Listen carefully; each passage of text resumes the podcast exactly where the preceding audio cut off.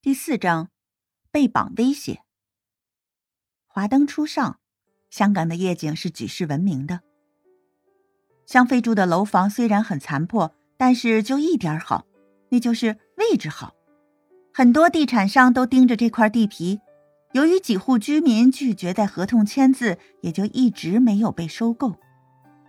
这几户人家里也包括香妃家，由于李靖的奶奶。不愿意离开这里，所以不肯签字。香妃一晃来到这里已经半个月了，已经渐渐的熟悉这里的生活，甚至也学会了使用煤气。今天她给姐姐做了几个小菜，等着李楠下工回家。可是饭菜都放凉了，也不见他返回家，不由得焦急起来。刚打开门想要看看，不想被人迎头泼了一桶油漆。刺鼻的味道熏得他几欲作呕，低头一看，都是触目惊心的红色，心里一惊，晕了过去。香妃醒来的时候是在一个破旧的仓库里面，眼睛有点睁不开，油漆有些干了，硬硬的，很难受。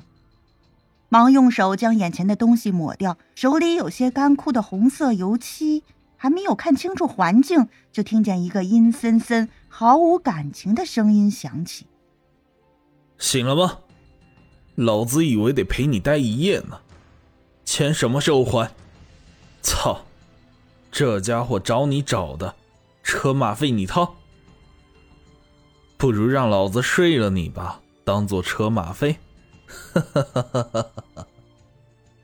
男子摸着下巴看着香妃，眼睛放出银光，银剑的笑声响起。香妃一边惊恐的往后缩，一边警惕的看着走过来的男人。只见这个男人光着膀子，身体很强壮，从胸前到整个右胳膊上纹着一条过肩龙，皮肤黝黑紧致，一脸的淫笑，使他本来不难看的五官变得让人反胃。他一步步的逼近，香妃一点点的往后缩，后背顶到了墙上，已经无路可退了。谁来救救我？笨蛋，你在哪里？快来救救我！男人哈哈大笑的抬起香妃的下巴，放荡的眼睛游走在香妃饱满的胸脯上，巨大的恐惧让他有种要晕厥过去的感觉。多希望这是一个噩梦啊！你，你要干什么？你是什么人？为什么要抓我？颤抖的声音从香妃嘴里说出来。牙齿都在打颤，几乎连不成完整的句子，像是一个面对着饿狼的小白兔一样蜷缩着身体，好像这样就可以保护自己。少给老子玩花样！我是什么人你不知道？男子眼珠一转，笑了。妈的，我马上就让你想起来我是谁！伸手就来撕香妃的衣服。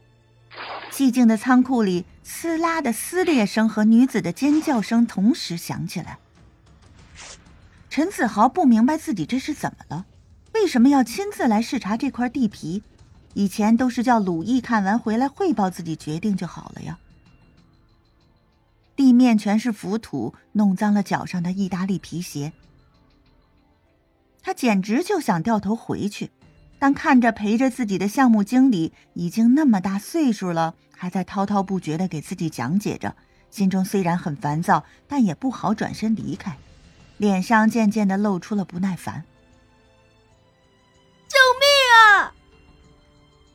走到一个旧仓库的时候，听见一个女人凄惨的叫喊声，不知道为什么，心就像是被揪得紧紧的，脚不听大脑的指挥。径直向那个仓库跑去。香妃的袖子被纹身男撕掉了，露出了雪白的香肩，刺激的香妃尖声叫起来。香妃只有一个念头，宁可死也不能叫他得逞。趁着男人扑来的时候，一脚踢在男人的命根上。男人痛得骂了一声，捂着裆部一个劲儿的直跳，借以减轻疼痛。疼痛和怒气使男人的脸部都扭曲了。一双几乎能喷出火的眼睛死死的看着香妃。香妃顾不得害怕，爬起来就想跑，脚因为恐惧还是有些发软，男人见她想跑，腾出一只手抓住香妃的脚脖子，将她拽倒了。香妃的身子重重的摔倒在地上。男人一点都不怜香惜玉，一只手捂着裆部，一只手就使劲拽着香妃在地上拖着。香妃的手全都被磨破了，疼痛使她清醒，用一只没有被束缚的左脚用力的踹向男人的膝关节。碰巧的是，男人的关节曾经受过伤，疼得他惨叫一声，松开了抓住香妃的手。趁这个机会，香妃爬起来，拼命的跑向仓库大门。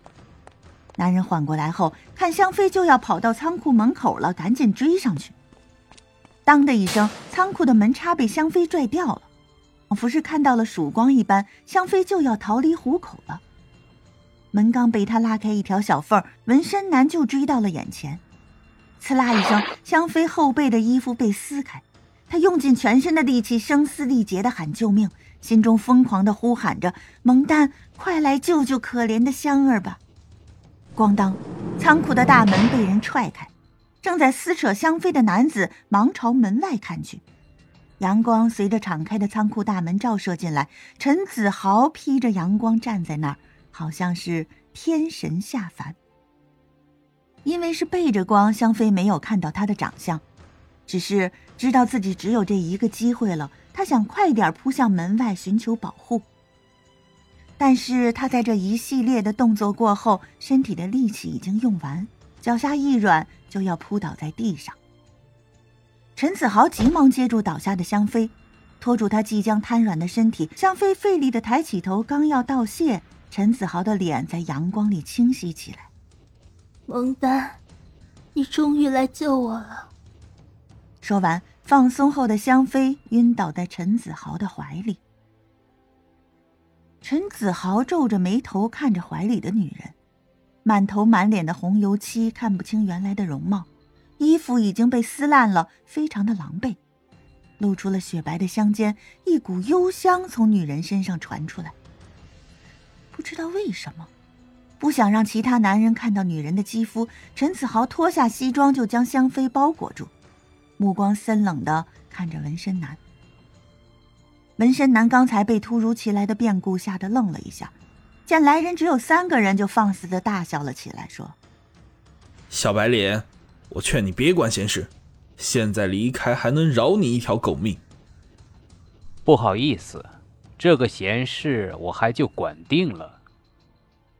陈子豪一只手抱着香妃，潇洒的站在那里，神情轻松自如，丝毫不惧怕男子的恐吓。纹身男吹了一个口哨，门外跑过来几个古惑仔，手中拿着大砍刀，将陈子豪三人围在当中。项目经理的脸都吓白了，拽着陈子豪的手，想拉他离开这里。陈子豪抽出被项目经理拉着的手，没有看他。只是冷冷的看着纹身男说道：“你们为什么抓这个女孩？她欠我们的钱，躲着不见人，就是警察来了也管不了。我们红星的事，劝你还是不要掺和了，否则明天街头就会多出一具男尸。”纹身男拿过手下的砍刀，扛在肩头，叉着腰说，语气嚣张的很。陈子豪耸耸肩膀道：“欠你多少钱？钱能解决的事，那就不叫事。”陈子豪满不在乎的表情激怒了纹身男。操！装什么？今天这个事儿，钱还真就解决不了了。你以为你是谁呀？刚才叫你走不走，现在想走都不行。兄弟们，他瞧不起咱们红星。教训教训他，给他留口气就行。